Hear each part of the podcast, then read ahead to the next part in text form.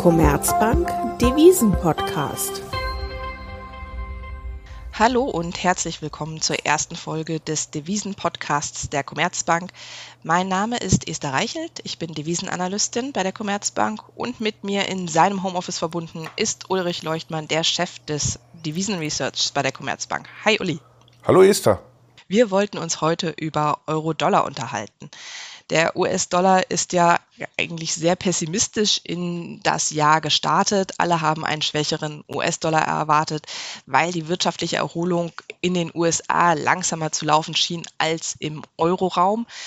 Diese Sichtweise hat sich am 5. Januar extrem gedreht, denn da haben die Demokraten überraschend die Stichwahl um beide Senatssitze in Georgia gewonnen.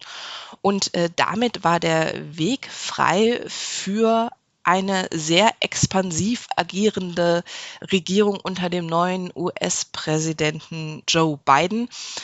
Das hat am Markt deutliche Spuren hinterlassen, zum Beispiel bei den Inflationserwartungen. Uli, was ist genau der Grund dafür? Ja, naja, so ein äh, großes Fiskalpaket, das hat natürlich eine äh, inflationäre Wirkung. Insbesondere das, was die USA sehr kurzfristig an fiskalischen Maßnahmen gemacht haben. Ne? Also Checks an, an die Bürger zu verteilen, das wirkt natürlich schnell ausgabenfördernd und treibt deshalb äh, die Preise nach oben. Und dieses große Ausmaß des Fiskalpakets war halt geeignet, dass die Inflation jetzt schon in den jüngsten Zahlen sichtbar steigt und wahrscheinlich noch in den nächsten paar Monaten weiter steigen wird. Und ähm, das ist also für viele, glaube ich, die Sicht darauf, dass die USA die Chance haben, aus dieser viele Jahre dauernden äh, Phase niedriger Inflation zu entkommen. Im Gegensatz zum Euroraum, wo das Fiskalpaket natürlich weitaus weniger aggressiv ist, insbesondere äh, über einen viel längeren Zeitraum verteilt. Und es geht ja erst mit den großen äh, Fiskalausgaben erst äh, im Sommer diesen Jahres los, also viel später äh, als in den USA. Also da wirkt das nicht so unmittelbar. Aber in den USA schon. Und ähm, das hat halt dazu geführt, dass im Markt die Inflationserwartungen wieder deutlich gestiegen sind. Im Markt wird jetzt erwartet, dass in den nächsten 12 und 24 Monaten die Inflation so im Bereich 2,6, 2,7 Prozent ist und für die Jahre danach weiterhin im Bereich um 2,5 Prozent verharrt. Also dauerhaft über dem äh, Inflationsziel der FED liegen wird. Und das ist natürlich ein massiv anderes Bild, als wir noch äh, im Sommer letzten Jahres hatten, als die Inflationserwartungen weit unterhalb dem Ziel der FED lagen und ein massiv anderes Bild als die FED selbst hat. Das muss man ja auch sagen. Die FED äh, hat zwar das Stimuluspaket bejubelt, hat immer wieder betont, dass es weitere fiskalpolitische Unterstützung braucht, um gut aus der Pandemie zu kommen. Jetzt äh, haben sie das bekommen. Die, der realwirtschaftliche Ausblick aus den, in den USA hat sich deutlich verbessert, aber trotzdem bleibt die Fed ja vorsichtig, was Zinserhöhungen angeht. Ja klar. Ist das mit der Grund, warum wir jetzt, ich meine, der Dollar hat bis von Jahresanfang bis äh, Ende März aufgewertet. Jetzt sehen wir eine Korrektur und handeln wieder ähm, fast bei 1,21. Äh, ist die Vorsicht der Fed ein Grund dafür oder äh, siehst du andere Gründe? Da ich glaube, dass die Fed abwarten wird, hat sie ja mit ihrer neuen Strategie, die sie im Spätsommer letzten Jahres äh, veröffentlicht hat, klargemacht. Also die Fed muss erstmal abwarten, bis die Inflation mal mindestens bei zwei Prozent ist und äh, auch stark genug äh, in diesem Bereich dann mindestens verharrt und wäre auch bereit, dass die Inflation deutlich äh, über zwei Prozent schießt. Der Punkt ist halt nur, wenn die Inflationserwartungen so lange so hoch bleiben, also über die nächsten 24 Monate im Bereich 2,6, 2,7 Prozent äh, liegen würden, dann müsste die Fed natürlich aktiv werden. Also wenn die Inflationserwartungen des Marktes stimmen, ist, glaube ich, völlig klar, dass die Fed Ende 2022, spätestens 2023 aber ihre Zinsen erhöhen wird. Das ist später, als sie das sagen wir mal, in den 1990er Jahren gemacht hätte. Da hätte sie früher auf steigende Inflation reagiert. Aber das langfristigen Ausblick auf eine Normalisierung der äh, Zinspolitik der FED ähm, gerechtfertigt ist, wenn man an diese Inflationserwartung glaubt, das ist, glaube ich, ziemlich klar. Also es geht nicht darum, ob die FED ein bisschen restriktiver tickt oder ein bisschen ähm, taubenhafter tickt. Bei den hohen Inflationserwartungen ist völlig klar, dass sie spätestens früh in 2023 ihre Zinsen erhöhen müsste und vor allem dann auch aggressiv erhöhen müsste. Denn wenn die Inflation dauerhaft über ihrem Inflationsziel bleibt, dann muss die Fed natürlich die Zinsen deutlich auch über die Inflationsraten erhöhen, um äh, dagegen zu halten und über ein weiteres äh, Rauslaufen der Inflation zu verhindern. Also die Markterwartung über die Inflation in den USA impliziert eine Fed, die wieder eine richtig aktive Geldpolitik betreibt, so wie wir das vor 2008 gesehen hatten. Gut, die Frage, ob die Inflation weiter ansteigt, hoch bleibt, äh, das könnte ja tatsächlich noch gar nicht unbedingt entschieden sein. Ja, wir haben jetzt den inflationären Effekt dieser Erholung nach der Corona-Krise. Wir haben den inflationären Effekt des Stimuluspaketes. Aber man muss ja auch sagen, das Stimuluspaket, was wir jetzt bereits gesehen haben, das setzt ja eher auf einen kurzfristigen Wachstumsimpuls und nicht auf äh, einen, eine längerfristige Unterstützung der US-Wirtschaft. Ich frage mich, da ähm, müssen wir nicht eher noch abwarten, was denn da noch kommt von der US-Regierung. Ähm, US-Präsident Biden hat ja schon einen weiteren äh, Infrastrukturplan vorgestellt im Umfang von weiteren circa zwei Billionen US-Dollar. Ähm, jetzt in den kommenden Tagen äh, sollen weitere Pläne vorgestellt werden äh, über Investitionen in Bildung, in äh, die Kinderbetreuung. Das sind natürlich alles Bereiche, die eher dafür geeignet sind, dass man das US-Potenzialwachstum auch längerfristig anheben kann. Und das müssten wir doch eigentlich schon sehen, damit die Inflation auch längerfristig hoch bleibt, oder?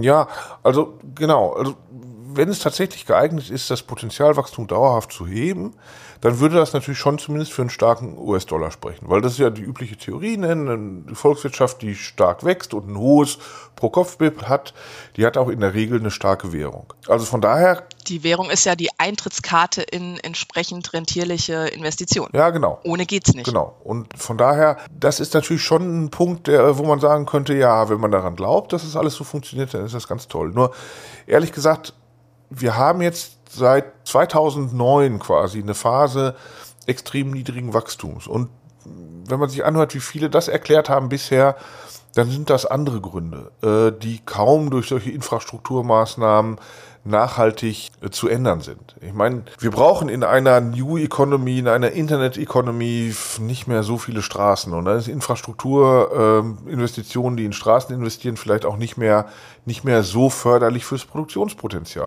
Und es gibt halt viele Gründe, dafür sprechen, dass wir, dass wir aus, aus ganz anderen Gründen als denen, die mit den Infrastrukturausgaben in den USA angegangen werden, äh, niedrige Wachstumsraten sehen werden. Und deshalb ist so eine gehörige Portion Skepsis, glaube ich, angebracht. Und der, weißt der Punkt ist, wenn das nicht funktioniert, wenn das Produktionspotenzial der USA nicht deutlich angehoben wird, dann bleibt von dem ganzen Ausgabenprogramm vor allem eins übrig für die USA, ein riesiger Schuldenberg. Also ein riesiger Schuldenberg für den Fiskus, aber halt auch eine deutlich höhere Verschuldung der US-Volkswirtschaft insgesamt gegenüber dem Rest der Welt. Weil ist ja klar, ein Teil dieser Staatsausgaben muss finanziert werden durch Investitionen äh, von äh, Ausländern.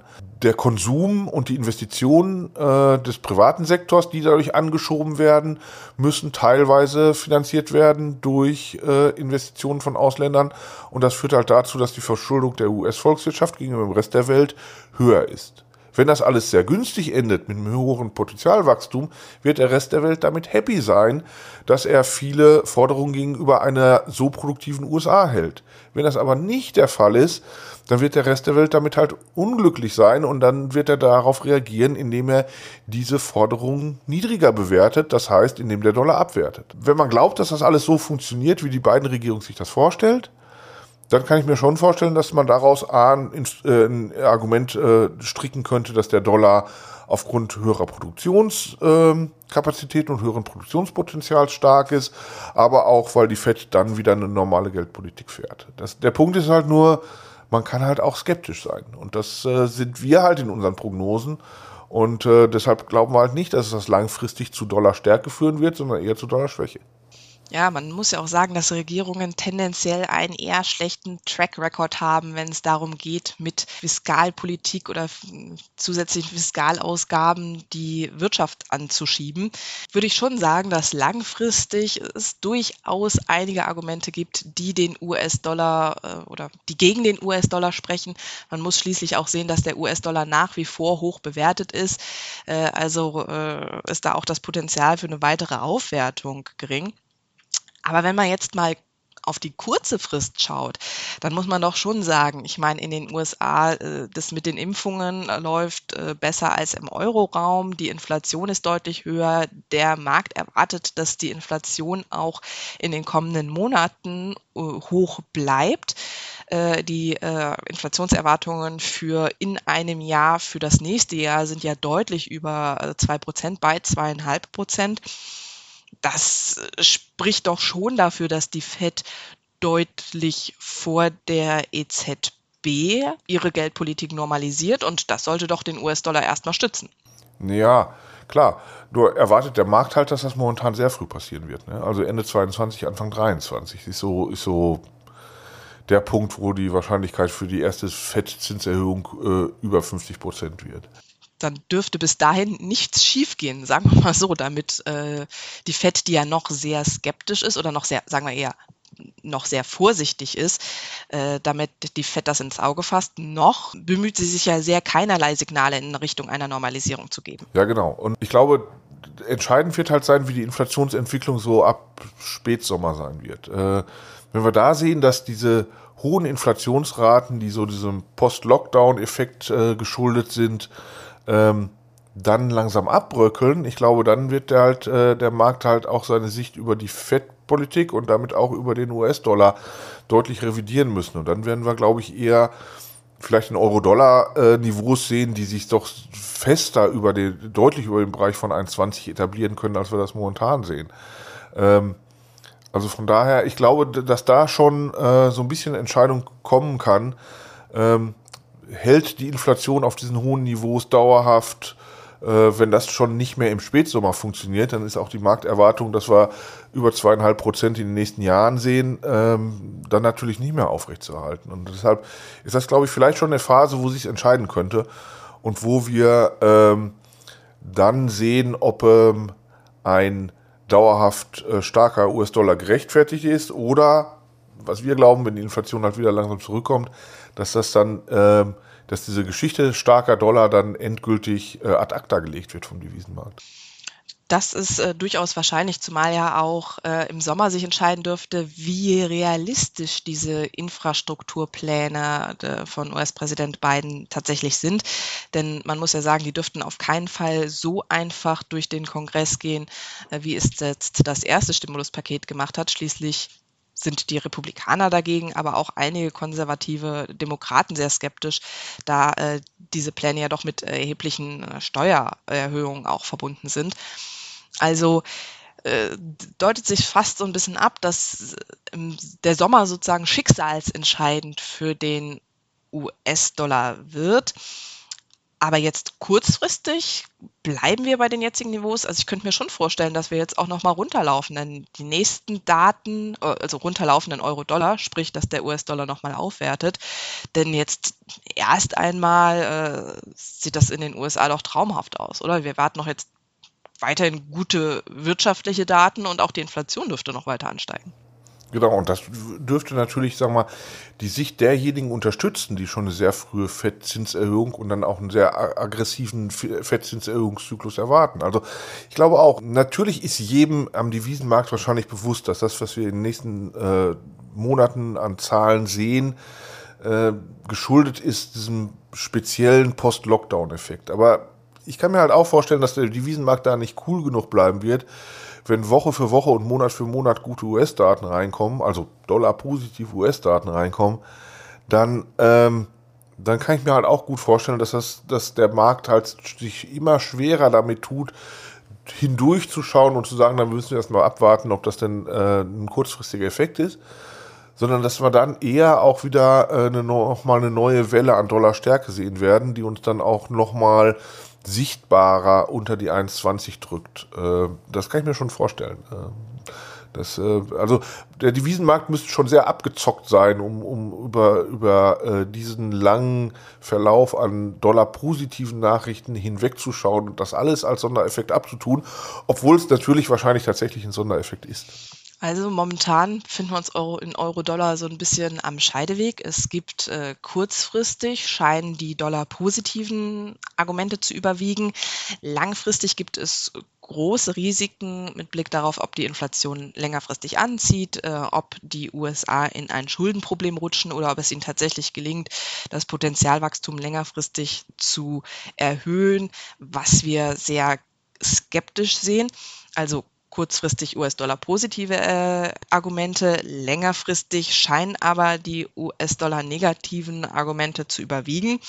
Wann entscheidet sich denn? Ja, bleiben wir jetzt in diesem Hin und Her erst einmal oder können wir unseren Hörern Hoffnung machen, dass sich das Bild in Euro-Dollar bald aufklart? Ja, also wie gesagt, ich glaube halt so die, die Daten, die im Sommer reinkommen, insbesondere dann so äh, äh, sag mal, ab Juli, August oder sowas, da könnte erste Klarheit kommen. Und äh, ich glaube, wichtig ist unseren Hörern zu sagen, momentan ist ja gar nicht viel los in Euro-Dollar. Die Volatilitäten sind gering.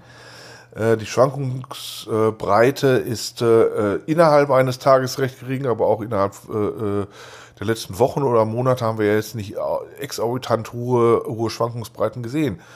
Und das liegt halt daran, dass bis dahin das alles, was wir an Daten sehen, nicht sehr informativ ist. Und auch das, was die FED sagt, nicht sehr informativ ist. Weil die natürlich auch in die eine oder andere Richtung überrascht werden können, wenn sie sehen, was denn an langfristigen Effekten übrig bleibt. Und deshalb passiert halt am Devisenmarkt momentan nicht viel. Wie du gesagt hast, das, das glaube ich, ist richtig spricht eher was dafür, dass auf kurze Frist Dollar positive äh, Nachrichten reinkommen, aber die werden halt auch nicht sehr stark wirken. Da werden wir jetzt nicht massiv in Euro-Dollar fallen.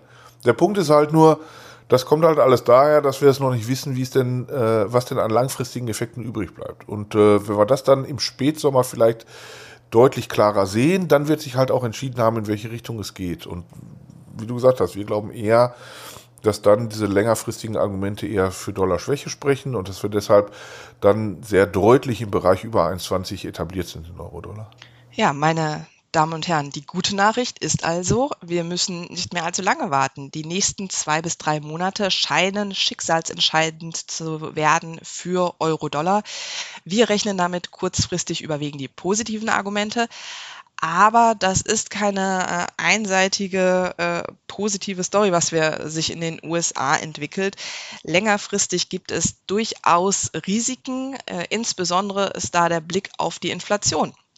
Denn äh, es ist durchaus wahrscheinlich, dass diese inflationsdämpfenden Faktoren, die die Inflation seit der äh, Finanzkrise niedrig gehalten haben, dass die auch weiterhin eine Rolle spielen und die Inflation eben nicht, wie vom Markt derzeit noch erwartet, anzieht und hoch bleibt. Dementsprechend dürfte auch die Fed nicht so schnell agieren, wie es der Markt derzeit erwartet. Und das ist der Grund, warum wir auch damit rechnen, dass Euro-Dollar zum Jahresende eher über den jetzigen Niveaus im Bereich von 1,23 handeln dürfte. Wir danken Ihnen ganz herzlich fürs Reinhören. Wir hoffen, dass Ihnen unser Devisen-Podcast gefallen hat. Wenn ja, abonnieren Sie ihn doch gerne über die gängigen Podcast-Plattformen. Falls Sie Anregungen haben, Themenvorschläge, Kritik oder einfach nur Feedback, nehmen wir die gerne unter unserer E-Mail-Adresse entgegen. Die E-Mail-Adresse und alle wichtigen Infos finden Sie auch in den Show Notes. Wir danken ganz herzlich für Ihr Interesse und wünschen Ihnen einen schönen Tag.